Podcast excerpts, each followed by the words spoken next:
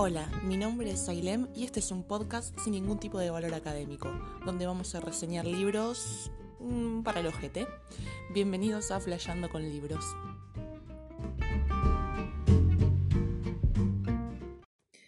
Bueno, hoy en este programa vamos a hablar de este clásico que siempre fue el antagónico, si me permiten usar esa palabra, por excelencia a 1984, y es el libro Un Mundo Feliz. Es otra historia que nos presenta un futuro distópico, pero es muy diferente al que Orwell nos planteó. Y en realidad me estoy expresando mal porque Un Mundo Feliz fue escrito unos cuantos años antes que 1984. La escribió Aldous Huxley en 1932, lo cual es bastante llamativo y quiero tenerlo muy en cuenta.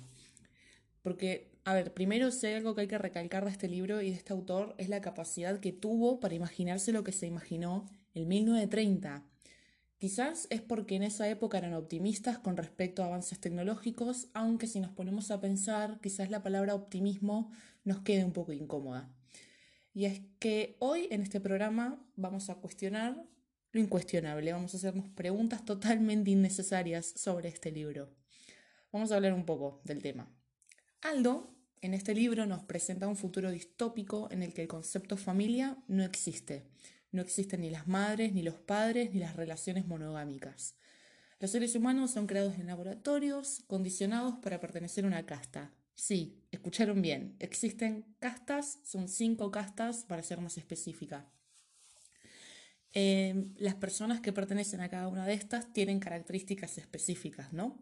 La norma número uno para todos es sentir placer y mantenerse entretenido, tanto desde lo visual, desde lo sonoro, como desde lo sexual. Esto parece medio flashero hasta que leemos que la sociedad de un mundo feliz se llama sociedad fordiana y manejan los años con algo llamado antes y después de Ford. Y si seguimos leyendo, vamos a empezar a ver cómo todos los personajes tienen nombres que hacen referencia a gente de la época de Huxley que era influyente.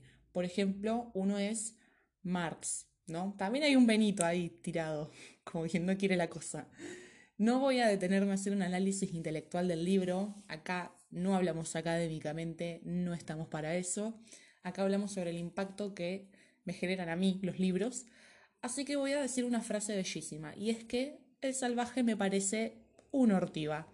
Yo sé que Huxley consideraba que una dictadura perfecta sería una en la que las personas creyeran que en realidad son libres, pero es que si te condicionan desde que sos un embrión para que pertenezcas a una clase determinada en la sociedad y como humano solo sos feliz si vivís en esa clase, si te ponen en una mejor no lo podés soportar.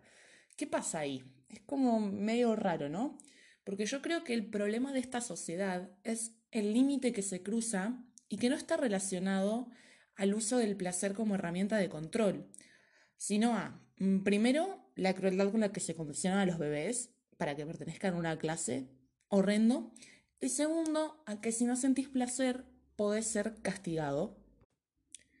¿Por qué pasa esto? Si bien en un mundo feliz el orden es mundial, a diferencia de lo que vemos en 1984, acá existen lugares muy pequeños en el mundo en el que se van a concentrar dos tipos de habitantes. Están las reservas de salvajes, que son personas que mantienen relaciones monogámicas, que tienen hijos de la manera convencional, y que por algún motivo son conocidos por mantener una mala higiene. Y por otro lado tenemos islas pequeñas que se reservan para personas que no se adaptan en la vida en sociedad o que, según palabras mías, que rompen los huevos porque pertenecen a una casta y no les gusta.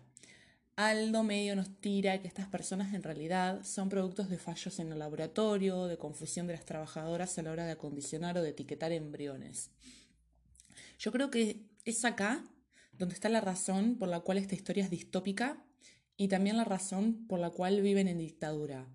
El problema no nace del adoctrinamiento, sino del castigo que sufren los que no fueron adoctrinados. Hasta hoy día, y hace bastante que leí este libro, me sigo preguntando si el adoctrinamiento es tal si da como resultado a gente que es feliz, a una sociedad donde las personas tienen acceso a todo, porque la desigualdad social acá no existe, todos trabajan para obtener eso a lo que su casta aspira. ¿Fueron condicionados para esto? Sí, pero lo tienen. Yo creo que hoy en día un mundo feliz choca tanto porque nos hace a muchos ponernos por momentos del lado de los malos. Nos hace no comprender si Huxley quizás fue muy conservador al intentar que el salvaje sea el bueno. Eh, es no entender dónde está el límite de por qué es malo el placer.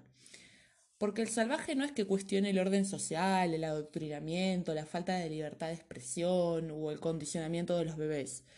El salvaje cuestiona el placer sexual, cuestiona la no existencia de familias, cuestiona que nadie crea en un Dios. ¿Qué le pasa con el placer y por qué piensa así? ¿Es malo porque es la herramienta de control de la sociedad o es malo porque nos lleva al libertinaje? ¿Es malo que las personas siempre mantengan relaciones sexuales con gente diferente porque de esta manera desapareció el concepto de familia en el libro? ¿O es malo porque no responde a un modelo monogámico y no le es funcional a modelos institucionales de 1930? Está claro que cualquier orden mundial que busque adoctrinar a personas mediante el placer o la, la, tortura es una dictadura, y revelarse a esta debe ser misión de algunos iluminados, pero me gusta preguntarme qué habríamos pensado si Huxley fuera contemporáneo a nosotros. Y también me gusta romper un poco los huevos haciendo preguntas totalmente innecesarias. Pero bueno, hasta acá llegó la no reseña del día de hoy porque en realidad son preguntas que me hacen formularme un mundo feliz.